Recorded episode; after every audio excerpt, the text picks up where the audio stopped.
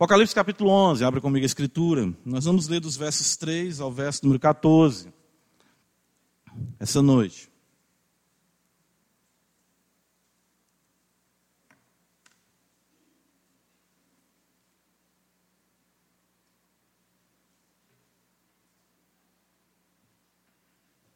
Apocalipse 11, do versículo 3 ao versículo 14, diz-nos assim a palavra do Senhor. Darei as minhas duas testemunhas que profetizem por mil duzentos e sessenta dias, vestidas de pano de saco. São estas as duas oliveiras e os dois candeeiros que se acham em pé diante do Senhor da terra. Se alguém pretende causar-lhes dano, sai fogo da sua boca e devora os inimigos. Sim, se alguém pretender causar-lhes dano, certamente deve morrer. Elas têm autoridade para fechar o céu para que não chova durante os dias em que profetizarem. Têm autoridade também sobre as águas para convertê-las em sangue, bem como para ferir a terra com toda sorte de flagelos, tantas vezes quantas quiserem. Quando tiverem então concluído o testemunho que devem dar, a besta que surge do abismo pelejará contra elas e as vencerá e matará e o seu cadáver ficará estirado na praça da grande cidade, que espiritualmente se chama Sodoma e Egito, onde também o seu Senhor foi crucificado. Então, muitos dentre os povos, tribos, línguas e nações contemplam os cadáveres das duas testemunhas por três dias e meio e não permitem que esses cadáveres sejam sepultados. Os que habitam sobre a terra se alegram por causa deles realizarão festas e enviarão presentes uns aos outros, porquanto esses dois profetas atormentaram os que moram sobre a terra. Mas depois dos três dias e meio, um espírito de vida, vindo da parte de Deus, neles penetrou, e eles se ergueram sobre os pés. E aqueles que os viram sobreveio grande temor, grande medo. E as duas testemunhas ouviram grande voz vinda do céu, dizendo-lhes: Subi para aqui. E subiram ao céu numa nuvem, e os seus inimigos as contemplaram. Naquela hora, houve grande terremoto, e ruiu a décima parte da cidade, e morreram nesse terremoto sete mil pessoas, ao passo que as outras ficaram sobremodo aterrorizadas e deram glória ao Deus do céu. Passou o segundo ai, e eis que sem demora vem o terceiro ai. Amém. Senhor, nós louvamos o teu nome por tua palavra. E mais uma vez estamos aqui para aprender de ti. O santo livro, o santo espírito do santo Deus em seu santo filho. Teu povo, nós, tua igreja, sem ti nada podemos fazer. Ajuda-nos, abre o nosso entendimento e que nossos corações sejam aquecidos, como tu fez com os discípulos no caminho de Emaús, ao abrir-lhes as Escrituras. Possamos ter o deleite e dizer assim: fica conosco, Senhor, fala conosco, fala mais, não, não passa de nós, fica conosco essa noite. É o que nós te pedimos, Pai, em nome de Jesus Cristo, assim no poder do Espírito Santo. Amém. Meus irmãos, nós nos voltamos agora para o texto das duas testemunhas, né? E de fato, nós temos diante de nós uma das mais difíceis passagens do Apocalipse, podemos dizer, de toda a Bíblia Sagrada.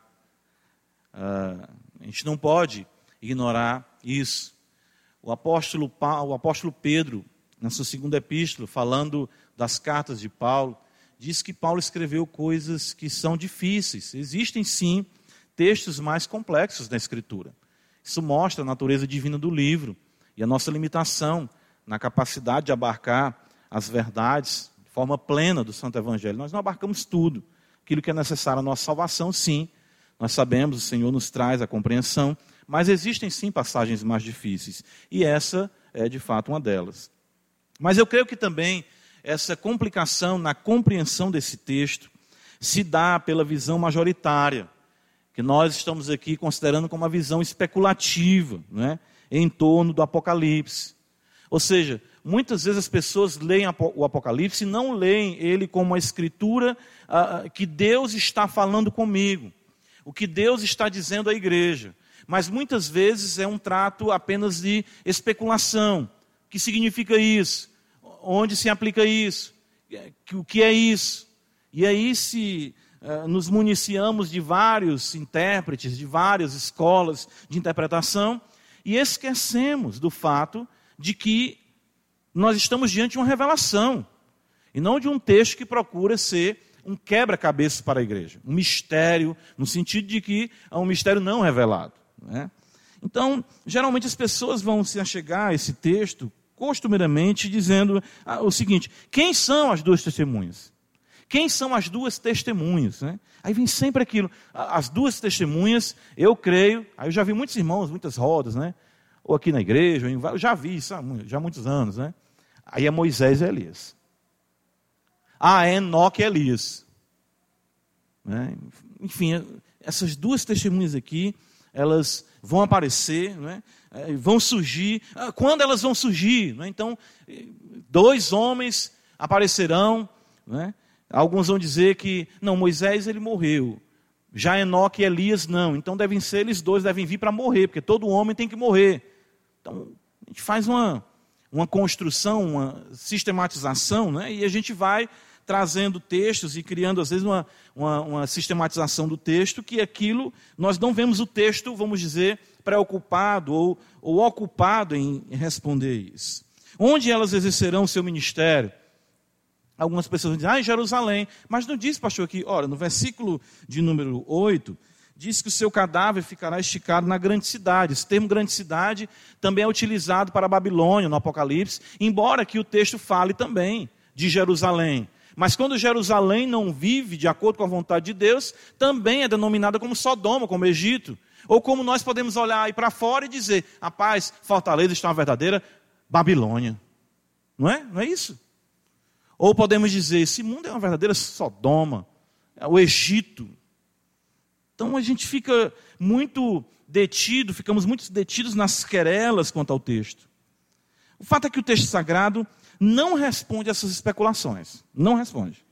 Se formos honestos, não há precisão no texto quanto a essas questões. O texto não está preocupado em nos dizer quem são essas testemunhas com identidade, com crachá. Não está.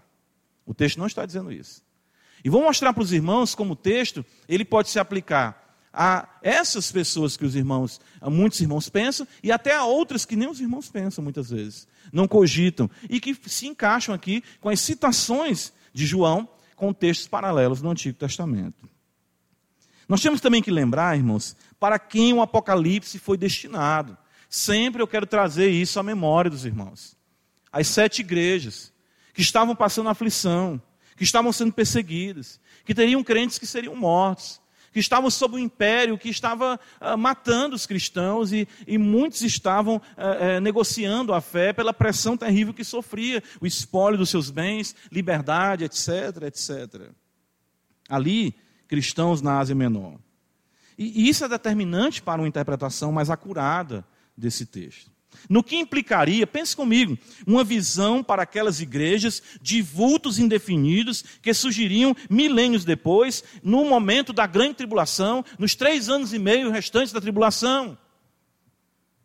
Às vezes a gente vem para o texto com uma lente. Essa lente ela já vem do nosso sistema teológico. Todo mundo já traz um pré-conceito, um conceito formado. A gente diz, não, aqui Aqui está falando das 70 semanas de Daniel. Onde está escrito isso? Não está escrito isso aí. Não fala das 70 semanas de Daniel. E mais, nós temos que continuar sendo coerentes com o gênero apocalíptico, observando as visões que nos ensinam doutrinas preciosíssimas para os santos de todas as gerações. Então, isso deve ter uma implicação para nós. Para nós que estamos aqui hoje. Para nós, como igreja, por que, que isso foi importante para as igrejas do primeiro século e é importante para nós, como igreja, no século 21? Ah, são dois homens que se levantarão em Jerusalém, estarão cuspindo fogo e matando o povo. Certo? Aplique isso à sua vida. Faça a pergunta que é feita é, quando a gente faz seminário, uh, o professor de homilética diz assim: e daí? Faça isso ser pertinente à igreja. Porque a mensagem é: quem tem ouvidos, ouça o que o Espírito diz a quem? As igrejas. O Espírito está falando às igrejas. O Espírito não está nos dando aqui um quebra-cabeça, um filme hollywoodiano, para que venhamos ficar né, tomados com o que está acontecendo e, e definirmos e temos o nosso posicionamento quanto a isso.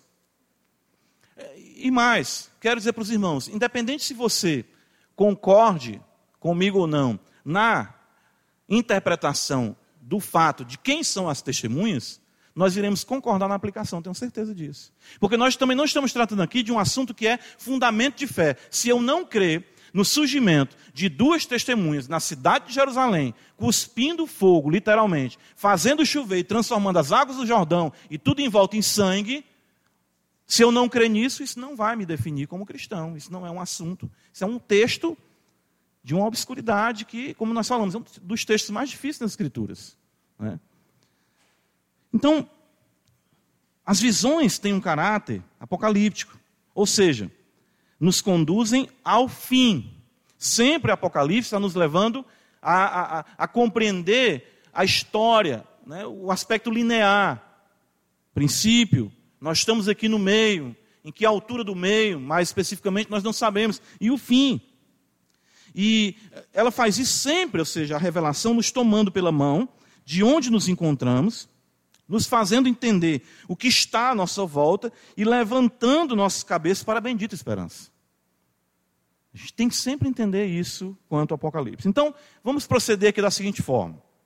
Nós vamos analisar alguns aspectos mais complexos, eu quero ver com os irmãos no texto uh, da passagem, para em seguida nós extrairmos uh, doutrinas que, creio, foram importantes para os crentes do primeiro século e o são também para nós em pleno século 21.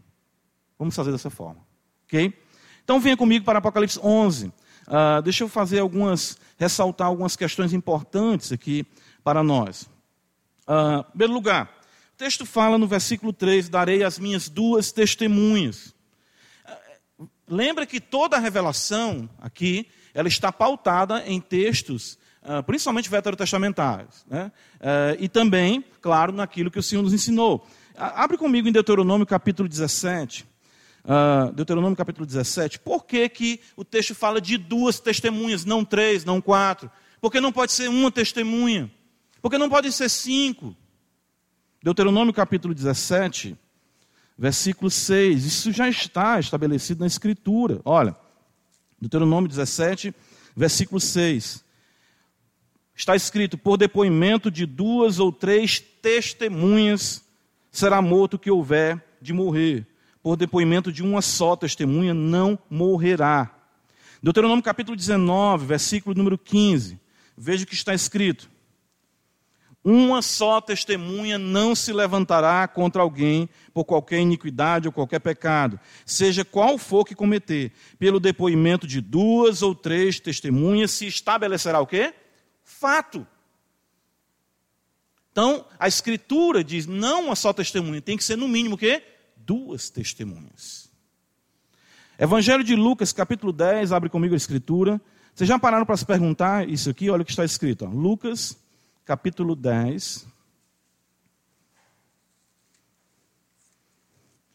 Versículo 1.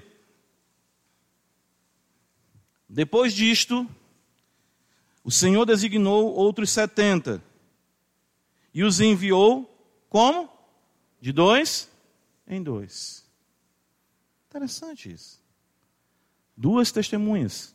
Cristo envia os seus discípulos, asseverando a palavra, trazendo juízo sobre as cidades que não ouviam a sua palavra, para que através da palavra de duas testemunhas ou mais, todo o fato seja o quê? Estabelecido.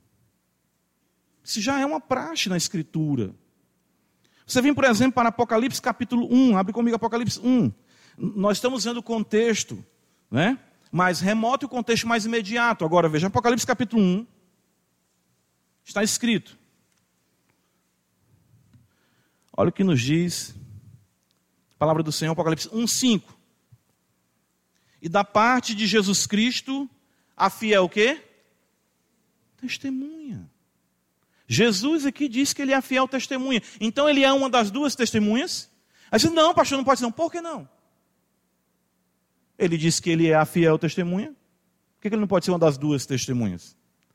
Apocalipse 2, versículo de número 13, está escrito: Veja, conheço o lugar em que habitas, onde está o trono de Satanás, e que conservas o meu nome, não negaste a minha fé, e ainda nos dias de Antipas, minha o quê? Testemunha, meu fiel. Então não me chocaria de alguém dizer assim, não, no último dia, Cristo e Antipas estarão anunciando, porque está aqui, é um contexto imediato, a palavra testemunha. E é a mesma palavra no grego, que é usada em Apocalipse capítulo 11. É a mesma utilizada em todo o Novo Testamento. Né? Então, uh, uh, isso é algo que nós temos que nos ater, certo? Ou seja, por que, que as duas testemunhas aqui, elas não podem ser o ensino doutrinário da proclamação do Evangelho? Não, pastor, são, serão duas pessoas que surgirão nos dias finais e tudo. Tudo bem. Mas ainda assim fica o fato de que a existência de duas testemunhas está consolidado na confirmação, tanto do Antigo como do Novo Testamento, da necessidade de mais de uma pessoa para se asseverar uma verdade. Apocalipse capítulo 11 ainda diz para nós, né, aqui esse, essa questão dos 1260 dias, que nós falamos no versículo 2, lemos 42 meses, que dá a mesma soma. E, aí você vai observar que João, na visão, ele fala de 42 meses no versículo 2 e de 1260 dias no versículo 3. Por que isso? Isso dá o total de três anos e meio. Aí, pastor, são os três anos e meio dos sete anos, das 70 semanas de Daniel.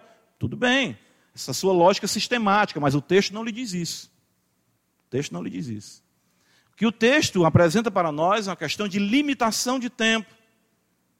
Quando vai falar de tempo, dois tempos e metade de um tempo, ou quando as próprias duas testemunhas ficarão mortas na praça, na cidade, por quanto tempo? Três dias e meio. Menos tempo do que os três anos e meio, que é delimitado pelos 42 meses e pelos 1.260 dias.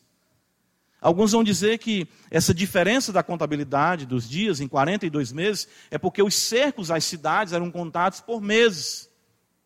Quantos meses a cidade ficou cercada? Lembra que nós vimos a medição da cidade, do templo, do santuário, do altar, Jerusalém. E aqui nós temos o testemunho de 1260 dias, porque o testemunho é dado diariamente. Alguns vão afirmar isso. Apocalipse 11, versículo 4 diz: São estas as duas oliveiras e os dois candeeiros que se acham em pé diante do Senhor da terra. Ora, duas oliveiras e dois candeeiros. Isso é uma citação do profeta Zacarias, capítulo 4. Abra comigo a escritura. Zacarias, capítulo 4. Então, o fato aqui de Zacarias 4 designar para nós, veja o que está escrito. No versículo 3, Zacarias 4, versículo 3. Junto a este, duas oliveiras. Versículo 2, a este está falando aqui do, uh, por cima do candelabro, versículo 3, junto a este duas oliveiras, uma à direita do vaso de azeite e outra à sua esquerda. Versículo 11, prossegui e lhe perguntei, quem são as duas oliveiras à direita e à esquerda do candelabro? Veja. Tornando a falar, lhe perguntei, que são aqueles dois raminhos de oliveira que estão juntos aos dois tubos de ouro que vertem de si azeite dourado? Ele me respondeu, não sabes que é isto? Eu disse, não, meu senhor. Então ele diz: são os dois ungidos que assistem junto ao Senhor de toda a terra. E todos os comentaristas, de forma quase que unânime, entendem que aqui é uma referência a Zorobabel e a Josué. Ou seja, Josué como sumo sacerdote e Zorobabel na liderança do povo de Deus nos dias pós-exílio. Então nós podemos dizer aqui, se você quer seguir a lógica de que os sinais que vão ser mencionados das duas testemunhas, quanto a sair fogo de sua boca e a não haver chuva e as águas serem transformadas em sangue, isso se atrelar, se estarem atrelados a Moisés e Elias, então você também tem que dizer que existe a possibilidade das duas testemunhas serem Zorobabel e Josué.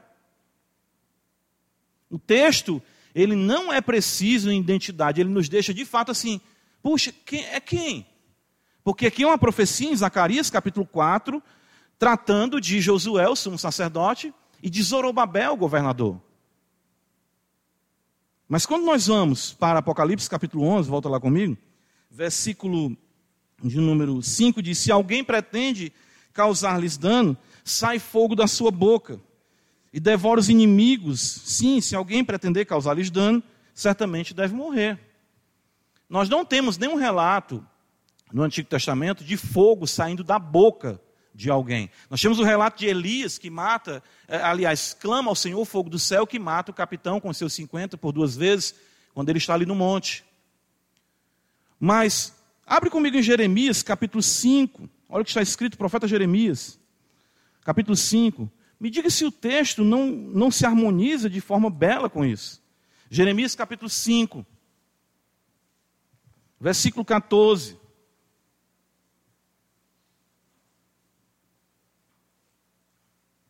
Portanto, assim diz o Senhor, o Deus dos exércitos, visto que proferiram eles tais palavras, eis que converterei em fogo as minhas palavras na tua boca. E este povo em lenha, e eles serão o quê? Consumidos. Ou seja, nós observamos que o texto está mostrando para nós o poder da palavra que, como martelo que esmiuça a penha, como fogo também.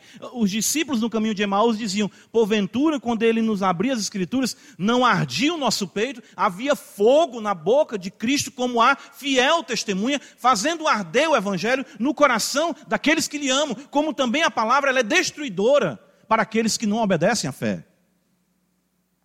Percebam isso. Apocalipse 11, nós continuamos aqui, uh, veja. Texto fala, ah, no versículo 6, que eles têm a autoridade para fechar o céu, para que não chova durante os dias em que profetizarem. Tem autoridade também sobre as águas para convertê-las em sangue, convertê-las em sangue, bem como para ferir a terra com toda sorte de flagelos, tantas vezes quanto quiserem. Então, essa figura ah, não chover está atrelada ao ministério de Elias, né? E essa questão das águas em sangue isso são menções, é menção do Antigo Testamento ah, das pragas do Egito. E o que nós vemos são profetas e que a palavra tem esse poder de destruição. Mas quando nós consideramos que, se você parar para pensar e entender que nós estamos lendo acerca dos selos, das trombetas e na sequência dos flagelos, e que o mundo se encontra de várias formas sofrendo juízos de Deus por conta de não obedecer à palavra, nós vamos entender isso como um fato que está acontecendo também no testemunhar do Evangelho de Cristo. Mas enfim. Versículo 7. Estou apenas mostrando alguns pontos para nós chegarmos aqui, no caso, a uma conclusão a qual apresentarei a vocês e as aplicações. Uh, Apocalipse 7 fala: quando tiverem então concluído o testemunho que devem dar a besta que surge do abismo pelejará contra elas e as vencerá e matará. Isso está na sua Bíblia, aí na nota de rodapé, é, remetendo você a, a Apocalipse 13. Essa é a primeira menção da besta aqui. Apocalipse 11. As bestas vão ser mais delineadas na visão joanina em Apocalipse 13. Nós vamos chegar lá. Mas olha o que está escrito no versículo 7. Hebreu, oh, perdão, é, Apocalipse 13, 7. Foi-lhe dado também que pelejasse contra os santos e os vencesse. João diz que a besta peleja contra as duas testemunhas e as vence, as mata. Veja que a visão, no Apocalipse 13, mostra que não são apenas duas testemunhas que são vencidas e mortas, mas os santos. Veja no versículo 7 ainda: deu-se-lhe autoridade sobre cada povo, tribo, língua e nação. Então, como alguns estudiosos vão dizer, nós temos uma visão corporativa do testemunho da igreja aqui, em Apocalipse 11, e a abertura dessa visão em Apocalipse 13. Porque a besta, ela não peleja apenas contra duas testemunhas, mas contra as testemunhas do Senhor. É a mesma linguagem de Apocalipse 13, versículo 7. Uh, versículo 8, veja, vai dizer o seu cadáver. Né? E no versículo 9 vai dizer os seus cadáveres. Por que essa, esse uso joanino de singular e plural? Né? E o fato de que esse cadáver, ou esses cadáveres, são vistos por toda tribo, língua, povo e nação. Quer dizer, vai, vai haver uma, uma, uma, uma romaria, uma peregrinação para se observar esses corpos. O que, é que João quer transmitir com isso aqui? Eu vi um comentarista de uma linha mais literalista e dizia assim: esse texto eu tinha dificuldade com ele, mas depois que viu a televisão eu entendi que vai ser transmitida, os cadáveres todo mundo vai assistir. Se agora com a internet é que ele deve estar vibrando, né? Vai ser, vai ser live, né? Ou seja, os corpos ali e transmitir. Estamos aqui direto de Jerusalém e tudo. E, e as duas testemunhas foram mortas, todo mundo assistindo, né? Netflix, todo canto aí passando, né? Veja as duas testemunhas, né? A, a pessoa busca isso, agora sim, né? Ou seja, aí quer dizer que esse anacronismo, o uso da televisão, trouxe a, a, interpretação verdadeira de um texto. Então, os santos do primeiro século nunca iriam entender isso, compreender, nem ter acesso essa verdade, porque o advento da televisão surgiria quase dois mil anos depois. Uh, o texto diz que eles fazem festas, né, enfim, comemoram. E no versículo 11, agora resumindo mais aqui para os irmãos, diz que depois de três dias e meio, um espírito de vida, vindo da parte de Deus neles penetrou. Ora, isso aqui é também uma menção do texto de Ezequiel, do vale de ossos secos, que se juntam os ossos, os tendões do corpo, e vê o espírito penetrou e pôs eles de pé. João volta para isso também. Então, o que que o que é essa miscelânea aqui de textos do Antigo Testamento? Se há intenção, que não creio eu, seja identificar de forma inequívoca dois homens com identidade crachá, um Moisés, outro Elias, ou, ou Elias e Enoque, você não consegue encontrar isso no texto, a não ser que você faça essa leitura com um sistema de interpretação que já lhe seja pertinente. Ou seja, que você abrace. Que então eu concluo aqui com os irmãos nesse texto das duas testemunhas. Em primeiro lugar, volta lá para Apocalipse 11. Todos os crentes, lembra que nós estamos aqui observando que no capítulo 9, os demônios, a ação de Satanás, esse mundo de trevas, nós estamos vendo tormento, morte, dissolução. Vimos no capítulo 10 a necessidade de termos os nossos olhos fitos em Deus. Nós comemos do livro, e no final do capítulo 10 está escrito, no versículo 11, é necessário que ainda profetize a respeito de muitos povos, nações, línguas e reis. Ou seja, a palavra ser anunciada. É necessário que, mesmo nesse caos, a igreja continue dando seu testemunho. Nós vimos no versículo 1 e 2 mostrando que Deus delimita os que lhe pertencem com a medição do templo, do altar e daqueles que nele adoram. E agora nós vemos aqui a necessidade de, mesmo no contexto de perseguição, os crentes testemunharem, ou seja, todos os crentes são chamados a testemunhar do Evangelho durante todos os dias de sua vida. Atos 1, versículo 8, está escrito, olha o que está escrito aqui para nós, texto conhecido de toda a igreja. Atos 1, versículo 8. Diz assim: mas recebereis o poder ao descer sobre vós o Espírito Santo e sereis minhas. Está aí, meu irmão. Sereis minhas testemunhas. Mesma palavra de Apocalipse 11, 3. Ou seja, todos nós, durante todos os dias de nossa vida, durante todos os dias da nossa caminhada cristã, devemos anunciar as insondáveis riquezas do amor de Cristo. O fato das testemunhas estarem vestidas de pano de saco traz para nós a memória da mensagem de arrependimento. Vestir-se de saco significava tristeza, contrição, arrependimento. Precisamos, então, como igreja do Senhor, em nosso testemunho no mundo de trevas, confrontar o mesmo com a ofensa do Evangelho, em vez de uma mensagem açucarada do evangelicalismo atual, nós precisamos urgir com as pessoas que estão à nossa volta, familiares, que a vida deles toda se encontra errada, fora da vontade de Deus, de fato na contramão da vontade de Deus, rumo à destruição.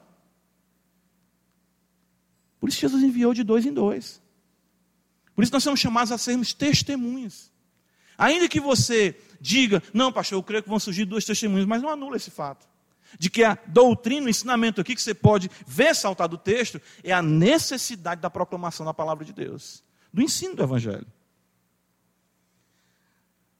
Segundo lugar, veja, o texto fala uh, de, no versículo número 4, são estas as duas oliveiras e os dois candeiros que se acham em pé diante do Senhor da terra.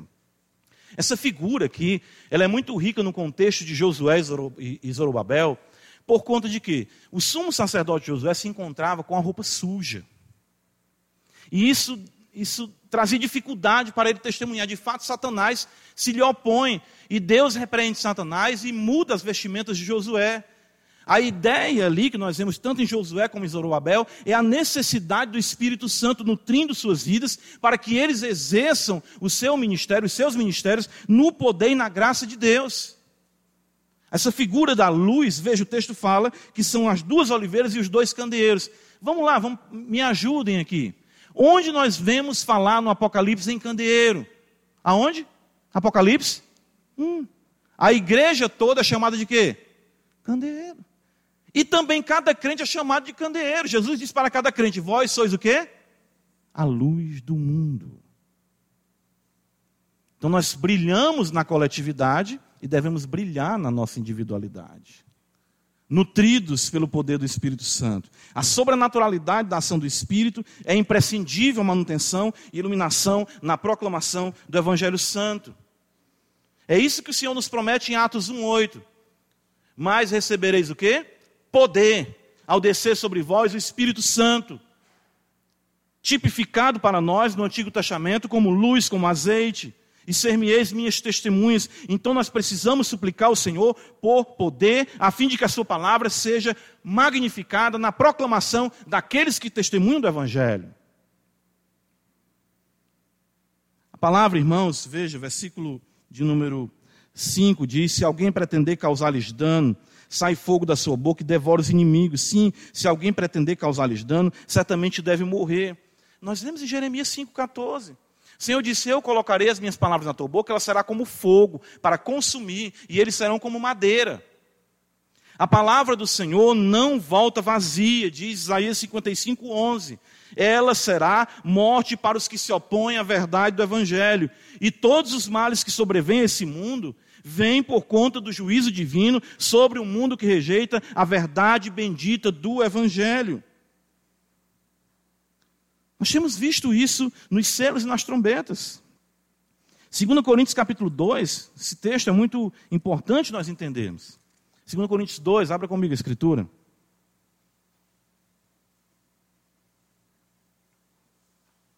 Versículo 14 diz: Graças, porém, a Deus, que em Cristo sempre nos conduz em triunfo e por meio de nós manifesta em todo lugar a fragrância do seu conhecimento.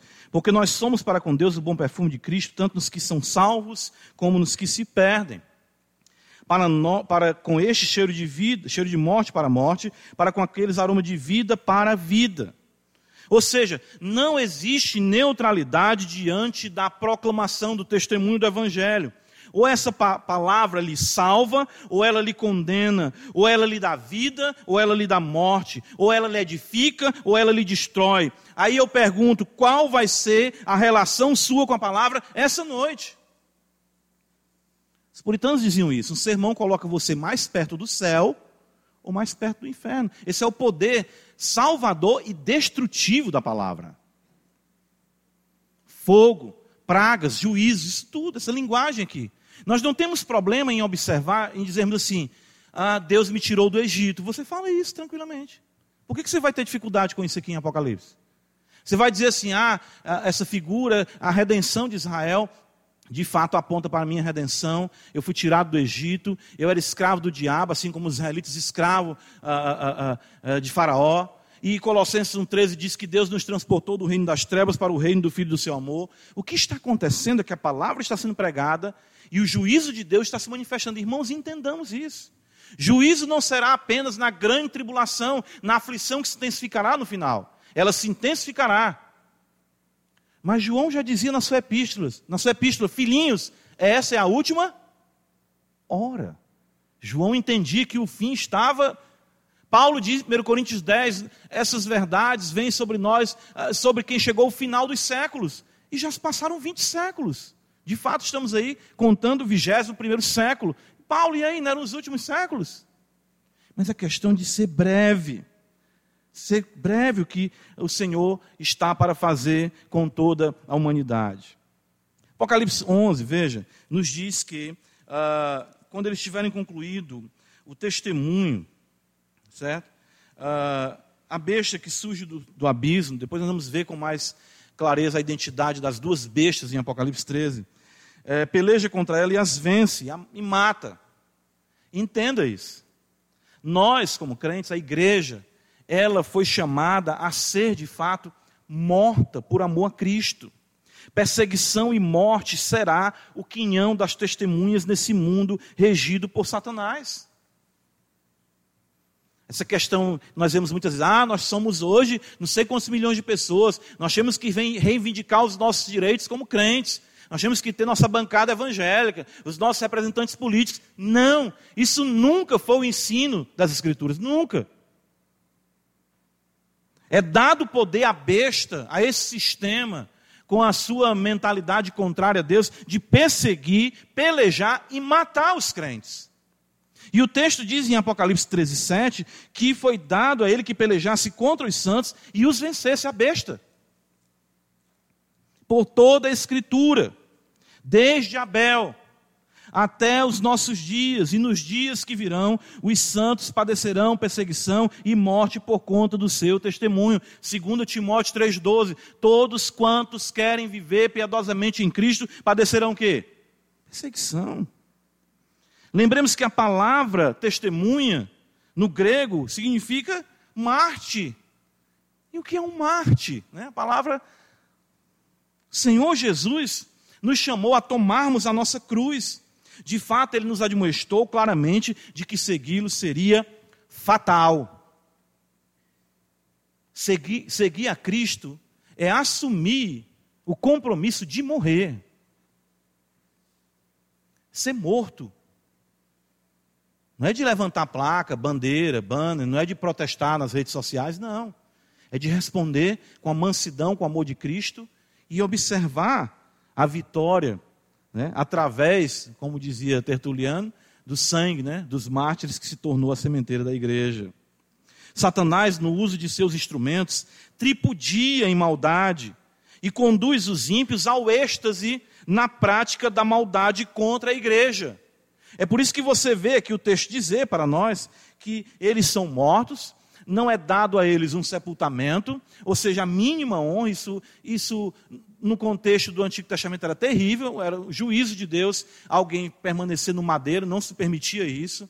Então, quando algum rei vencia outro rei, ah, ah, consentia pelo menos no funeral, no funeral, digno. Então, aqui o que está dizendo é que, como foi feito com os, os mártires no primeiro século, devorados por leões, ah, os seus restos mortais queimados. A Igreja Católica Romana chegou a exumar ossos de, de, de fiéis e queimá-los, para não consentir com um sepultamento digno. Isso é uma prática que já acontece há milênios contra o povo de Deus. E o texto diz que o povo se regozija nisso. Abra comigo em João, capítulo 16, veja o que está escrito. Olha. João 16, versículo 1 ao versículo 4. Nos diz assim: Tenho-vos dito estas coisas para que não vos escandalizeis. Eles vos expulsarão das sinagogas. Mas vem a hora em que todo que vos matar julgará com isso tributar culto a Deus. Já pararam para pensar nisso? Que co... Nós estamos matando esses crentes, isso aqui é agradável a Deus. Paulo pensava assim. Ele pensava que perseguir os da seita, como ele assim fala, ele estava agradando a Deus. E o texto continua dizendo: Isso farão porque não conhecem o Pai nem a mim. Ora, estas coisas vos tenho dito, para que quando a hora chegar, vos recordeis de que eu vos disse. Não vos disse desde o princípio, porque eu estava convosco. O Evangelho de Mateus ele é muito, uh, muito claro, né? Eu acredito que se isso fosse dito para aqueles que querem ser cristãos ou serem testemunhas do Senhor, se você primeiro apresentasse isso aqui, muita gente daria meia volta. Mas se apresenta, como nós, nós afirmamos um pouco atrás, um evangelho açucarado, de vitória, de bênção, de que todas as coisas na sua vida se resolverão, que você não enfrentará dificuldades, quando a mensagem deve ser uma mensagem vestida com pano de saco, de arrependimento, de tristeza, de pesar pelos pecados. O Senhor fala em Mateus capítulo 10, versículo 16: Veja, eis que vos envio como ovelhas para o meio de lobos. Irmãos, pensem nessa figura. Pensem num, né?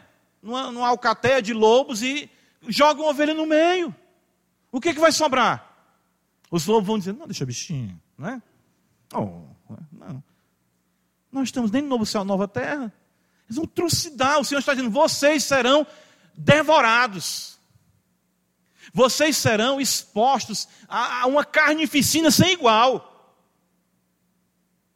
É isso que o texto está dizendo para nós. Eu vos envio como ovelhas para o meio de lobos, sede, portanto, prudentes como as serpentes e simples como as pombas. E acautelai-vos dos homens, porque vos entregarão aos tribunais e vos açoitarão nas suas sinagogas.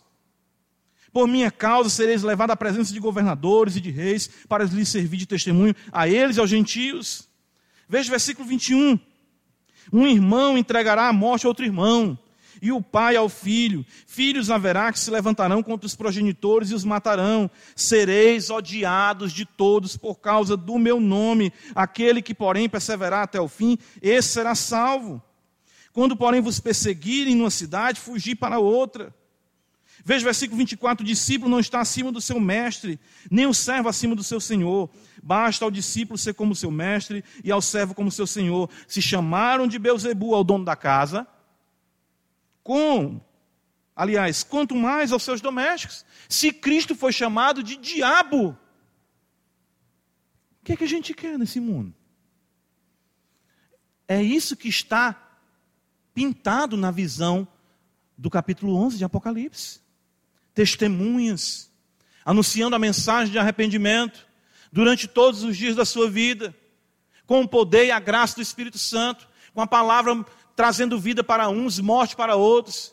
Esses, essas testemunhas serão mortas em todos os lugares, por isso que todas as tribos, línguas e nações verão esse cadáver ou esses cadáveres, tripudiarão sobre eles. Versículo 34, vejam do capítulo 10 de Mateus. Não penseis que vim trazer paz à terra, não vim trazer paz, mas espada, pois vim causar divisão entre o homem e seu pai entre a filha e a sua mãe, entre a nora e a sua sogra. Assim os inimigos do homem serão os da sua própria casa. Quem ama seu pai e a sua mãe mais do que a mim não é digno de mim. Quem ama seu filho ou a sua filha mais do que a mim não é digno de mim. E quem não toma a sua cruz e vem após mim não é digno de mim. Quem acha a sua vida, perdê-la-á. Quem todavia perde a vida por minha causa, achá-la-á. Irmãos, nós não levamos isso a sério. As relações mais afetuosas não resistem à palavra do testemunho. É por isso que você vai observar o seu marido se opondo a você, a sua esposa se opondo a você, os seus filhos se opondo a você. Por quê? Porque a palavra traz morte para aqueles que não obedecem. E mesmo nós obedecendo, a vida que nos é trazida pelo Evangelho vai redundar muitas vezes em perseguição cruenta, terrível tipo de cristianismo nós estamos vivendo? Aplaudido pelos ímpios? Se um ímpio diz para você assim, eu gosto de você, mas você é crente, mas você não me incomoda em nada. Meu Senhor da glória. Me sinto à vontade na sua presença, reveja a sua fé cristã. Se os seus parentes ímpios se sentem à vontade para cometer os pecados dele diante de você, a sua luz não brilha. Você não tem testemunho nenhum. Isso não é o cristianismo verdadeiro. Ou seja, você faz tudo para não sofrer. Eu falo sobre isso aqui, né? Com parentes que ah, convidam a gente, alguma coisa, né? Ah, é, é uma missa de sétimo dia de alguém importante. Não vá. Eu não participo de missa. Eu não participo de culto pagão. Mas se eu não for, é a missa da vovó. Não, não importa. Pastor, mas é. Pastor, é o casamento da minha sobrinha vai ser lá no terreiro do Babalorixá, mas eu não vou. Pastor, eu, eu tenho que ir só por conta. Né? Eu não gosto, pastor, mas eu, Deus sabe do meu coração, sabe que você se importa mais com a opinião dos homens do que em testemunhar o Evangelho de Deus, porque testemunhar o Evangelho vai trazer espada na relação com seus familiares. É isso, irmãos. É isso que acontece o conforto e o bem-estar são os seus guias, com certeza você já negociou o evangelho. Ah, porque meus parentes gostam de fazer isso, se eu não fizer, eles vão me achar estranho e não vão nem mais me convidar. Que não convide. Os inimigos do homem serão os da sua própria casa. Se os da sua casa, como ímpios, têm você sem nenhuma distinção, é porque você é ímpio igual a eles. Isso não pode acontecer. O mundo nos odeia. Entenda isso. Há milênios o mundo nos trucida como igreja, nos lança no campo e faz festa quanto a isso. Lembrem de, eh, no caso ali de, de, de Esté, né, de Mardoqueu, com Amã. O camarada decidiu a sorte do povo de Deus, né? jogando dados, né? Ou seja, tirando sorte, vamos usar aqui um termo uh, contextualizar. Deixa eu marcar aqui o dia, que eles, o dia que eles vão morrer. Se der seis e seis, eu mato eles tal dia. Olha aí. É desse jeito a nossa vida. E, e foi marcado isso aí para a destruição dos fiéis, dos que serviam ao Senhor. É inadmissível. É incompreensível a igreja querer andar de mãos dadas com esse sistema. É por isso que o mundo vem com força. É por isso que eu não concordo com essa bajulação para com o governo, para com política, sabe? Para com qualquer coisa do sistema. A gente se adequa a algumas questões que estamos nesse mundo, mas a igreja ela tem que ter essa voz de testemunhar, de ofender, afirmar a verdade. A igreja tem que estar preparada, certo? Para que os seus pastores sejam presos. E serem pelos seus pastores. Orarem pelos seus pastores. A igreja tem que estar preparada para isso. Nós temos que ter, entender, irmãos, nós estamos tão acostumados com direitos, que nós não suportamos a ideia de que esse mundo pode a qualquer momento vir com toda força, como está aqui em Apocalipse 11, e trucidar a realidade evangélica no país. Mas não pode, por que não? Está profetizado. Está profetizado. Apocalipse 11 nos mostra que os, o texto diz que a festa, né, os povos, veja, o texto diz que uh, eles ficam ali, versículo 9, línguas, nações contemplam os cadáveres, né? É, é uma ideia de contemplar. Três dias e meio. Por que, que esse número? Para se adequar à questão dos três anos e meio, um tempo menor do que o tempo que está delimitado para a perseguição. Os que habitam sobre a terra se alegram por causa dele. Já pensou isso? Que coisa bizarra. Festa, olha aí. Realizam festas e enviarão presentes uns aos outros. Feliz testemunha morta. Né? Né? Já pensou um para o outro? Parabéns, as testemunhas morreram, feliz testemunha morta, né? É alegria. Mas graças a Deus que esses crentes, eu quero que esses crentes morram. Né? Eu quero que esses crentes, né? Então, veja o que acontece. O texto diz aqui que uh, os, esses profetas atormentaram os que moram sobre a terra. O evangelho é perturbador para o mundo, atormenta o mundo. Nós afirmarmos que Deus criou um homem, macho e fêmea, e que essa é a união estabelecida por Deus. Não existe ideia de ideologia de gênero, que existe homem e mulher de acordo com a Sagrada Escritura. Pastor, se eu está dizendo isso, pode dar problema. Que seja. Não estamos mais dispostos a sofrer nada pelo Evangelho. Só peço que Deus te represa, cuide da minha família. Né? Ajude a esposa, o filho. Né? Que isso, isso, irmãos, é algo que a gente fica querendo protelar.